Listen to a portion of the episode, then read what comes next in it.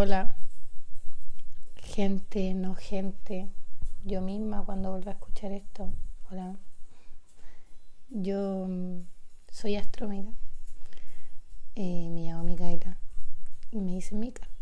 Y yo me siento astrómica. Y haciendo esto me doy cuenta que es raro igual. Y que si yo escuchara a alguien eh, hablar y grabarse, lo cual es demasiado curioso. Me gustaría saber quién es. Creo que es una de las cosas como que me, me gustaría saber. Entonces, de esto se trata este episodio, pues, quién soy yo y qué podemos esperar de, de esto, pues, que igual me está gustando. Entonces yo creo que voy a seguir grabando y nada, pues, aunque lo escuche yo misma, lo voy a disfrutar. Y bueno, soy una muchacha joven, tengo 21 años y ahora me estoy tomando una pilsen en mi pieza mientras grabo esto. Y siempre fui muy inquieta, muy inquieta, muy, muy curiosa y siempre buscando respuestas y haciéndome preguntas que eran muy dolorosas desde muy pequeña, sufriendo más de lo común para un infante pero porque yo quería saberlo todo. Quería descubrir todas las verdades del universo. Y cuando me di cuenta que la incertidumbre era la única verdad, fue duro. Y soy bastante sensible y siempre he necesitado hablar mucho. Me encanta comunicarme, siento que cuando hablo soy mucho, mucho más inteligente que cuando pienso en mi, en mi propia mente porque mi propia mente me siento muy alejada de los demás. Siento que nadie nunca va a entender lo que yo estoy pensando porque es demasiado alocado. Entonces, al conversar, al expresarlo y que alguien más lo entienda, me dejo de sentir sola, lo cual es maravilloso. Y bueno, yo por lo general soy bien tri o cuadripolar, paso de distintos estados eh, emotivos o anímicos a veces soy bien melancólica, bien triste y que se ve en mi poesía más que nada. Y a veces me siento lo máximo. Y soy una ególatra engrandecida eh, que se cree la emperadora del mundo. Porque de repente tengo pensamientos que es como, uff, qué inteligente fue eso. Y, y nada, pues me pasó la película y se me va a las nubes. Em, ¿Cuál es la idea de esto? De este podcast o como se llame, eh, hablar de cosas. Entonces me gustaría explicar un poco cuáles son mis intereses, como para que la persona que lo escuche o yo misma cuando quiera seguir haciendo otros capítulos pueda volver a este capítulo de quién soy yo y qué se puede esperar de esto para poder mantenerme ahí en la pauta y, y no dispersarme tanto. Entonces, bueno, yo tengo esta cuestión media curiosa, entonces me cuesta contentarme con ciertos hobbies y exploro demasiados. Entonces uno de ellos ha sido el yoga, que lo, introduje a mi vida hace poco, hace un par de meses, y, magnífico. He aprendido mucho del yoga, de, de la conexión cuerpo-alma, de cómo nuestros conflictos emocionales se representan muchas veces a través de dolencias físicas y que se pueden trabajar a través de posturas asanas y las, asanas son las posturas y técnicas de respiración, todo hacia la meditación, está aquietar la mente, que es una wea que puta que me hace falta. Y, y bacán, pues tengo que seguir explorándolo, tengo que ser más disciplinada.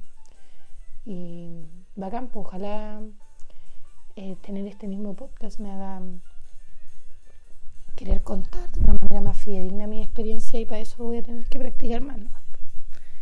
Eh, por otra parte, eh, me compré un skate hace poco y me fascina. Me entretengo mucho en la calle patinando, aunque hago un ollie como de un centímetro, pero lo disfruto igual y me encanta patiperrear. Eh, ¿Qué más? Me encanta la música, muchísimo. Todas las músicas todo lo que sea la expresión, eh, lo que me haga mover el cuerpo, me entristezca o me lleve una emoción, la melodía de cualquier tipo, me fascina la guitarra. No la sé tocar, pero me fascina ver a otros tocarla. Todos los instrumentos en realidad. Solamente me, me sale un poco la percusión, como que el ritmo algo hay, pero la melodía todavía nada. Pero hay que explorar, me encantaría tocar la guitarra, el piano. Y más eh, como mi género favorito sería el rap, el rap chileno. Y eso viene de mi hermano, que me encantaba, y yo aprendí de mucho mi maestro. Y, es chistoso porque esta misma idea de grabar esto viene de Moneskit, un loquito seco que tiene un disco magnífico de, de la leyenda del dragón, es un rapero místico que hace un podcast magnífico, muy recomendado, El Mago está despierto, que es mucho mejor que este, o sea, este no existe todavía. Y, nada, pues Loquito da muy buena, muy, muy buen, buena energía, expresa buenas ideas, te hace sentir que tú eres el dueño de tu universo, lo cual es mucho más fácil de entender si otro te lo dice. Aparte, un crack como él. Eh, después del rap nos encontramos con el dibujo, que lo descubro hace poco tiempo y me puse a dibujar porque, mm, no sé, se dieron distintas cosas. Por una parte estaba escribiendo poesía y empecé a escribir algo como una novela y se dio la oportunidad de tomar un taller de ilustración, lo tomé, y lo disfruté mucho y ilustré a los personajes de esta novela que está en proceso ahí que se trata de, de mí. Viene viene un autorreferente. Soy yo como personaje principal y Santiago, que es un muchacho que en mi mente es el hombre ideal. Entonces, jugando con la fantasía, quiero llevar a la realidad a todas estas expectativas que tengo, que me han hecho fracasar en la vida amorosa. No sé si fracasar, pero no estar satisfecha nunca. Eh, bueno, ya hablamos de la poesía que nace el año pasado en mí eh, debido a mucha angustia y el poema que tengo subido, el primer capítulo, eh, Soy tu sombra, tú la mía, es la primera vez en la que yo me puse a escribir. Obviamente tuvo, lo pulí y todo y trabajé con mi hermano que es rapero y que me ayudó harto a, a ver la métrica, pero fue la primera vez en la que yo me expresé de manera eh, poética eh, en una crisis de angustia. Y tuvo mucho fruto. En ese momento yo no podía llorar, no podía angustiarme, estaba bajo una situación de presión en la universidad de rendir. Y la angustia me comía y lo saqué a través de eso y bueno, fue magnífico, lo recomiendo a todo el mundo. Sí, el arte ha sido la mejor terapia y he ido a muchas terapeutas y no hay nada mejor que el arte. El arte, tema importante. Yo creo que lo voy a hablar bastante aquí, donde tengo este espacio para, hablar pura hueá. Eh, después tenemos la naturaleza, me interesa mucho la naturaleza. Eh, la manera en la que nos posicionamos como este primate humano frente a las otras especies. Soy vegana. Eh, creo que no tenemos derecho a, a hacer sentir mal de torturar, de consumir a otros seres que tienen las mismas capacidades que nosotros de amar, de hacer amistades, de sentir y que te brindan la máxima gratificación como seres humanos además. O sea, uno habla de su mascota, pero, pero no, no es una mascota, es un amigo, es un alma que te acompaña, que te entiende, que te cobija. Y eso, a través de eso igual nos, metemos a otro tema que es el misticismo. Que la naturaleza yo creo que es una gran muestra de misticismo, de cómo toda energía y que yo he sido muy escéptica en mi vida.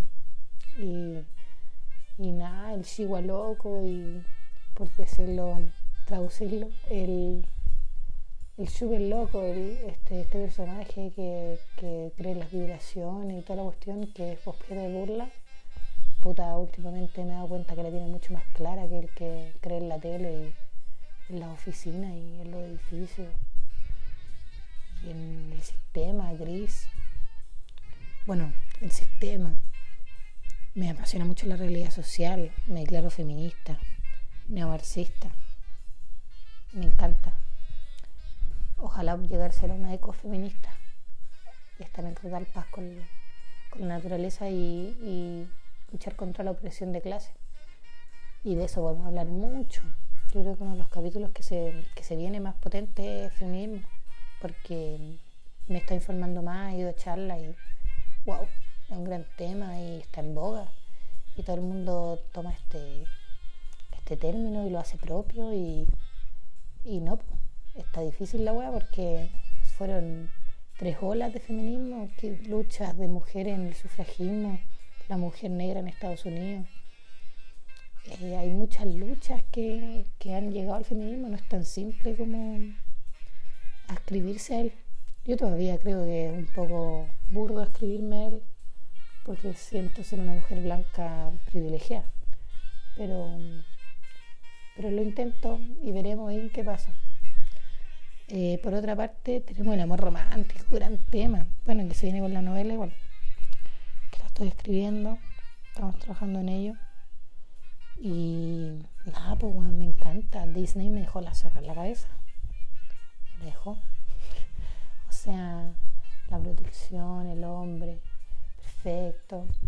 Además, la casualidad de la vida que soy hetero y no he podido salir de ahí porque no, me llaman las hermosas mujeres de manera sexual, pero, pero sí, pues todas estas creencias de que esto me tiene que proteger, que, que tiene que venir a salvarte la vida, que tiene que ser tu complemento perfecto. Han sido cosas que he estado luchando bastante y y nada, pues, con la novela igual me quiero emancipar de esas ideas, pues dejarlas escritas y dejarlas ir. Como en la poesía dejé tristeza, de dejar esa, todas esas ideas de lado. Y dejar de buscar esa weá, porque pobre persona a la que le pongo toda esta expectativa y pobre de mí que la espero todo el día y que nunca me satisfago nada. Y cómo ser feliz, bueno, gran tema. Yo, el arte, hasta ahora, es la opción en mi vida. O sea, lo, más feliz que me he sentido es a través del arte. Y quiero seguir explorándola y la expresión, la expresión, porque también es, por eso me gusta esta idea de conversar aquí con mi celular y mi pieza sola tomando pilsen. Cerveza, para que no le diga pilsen.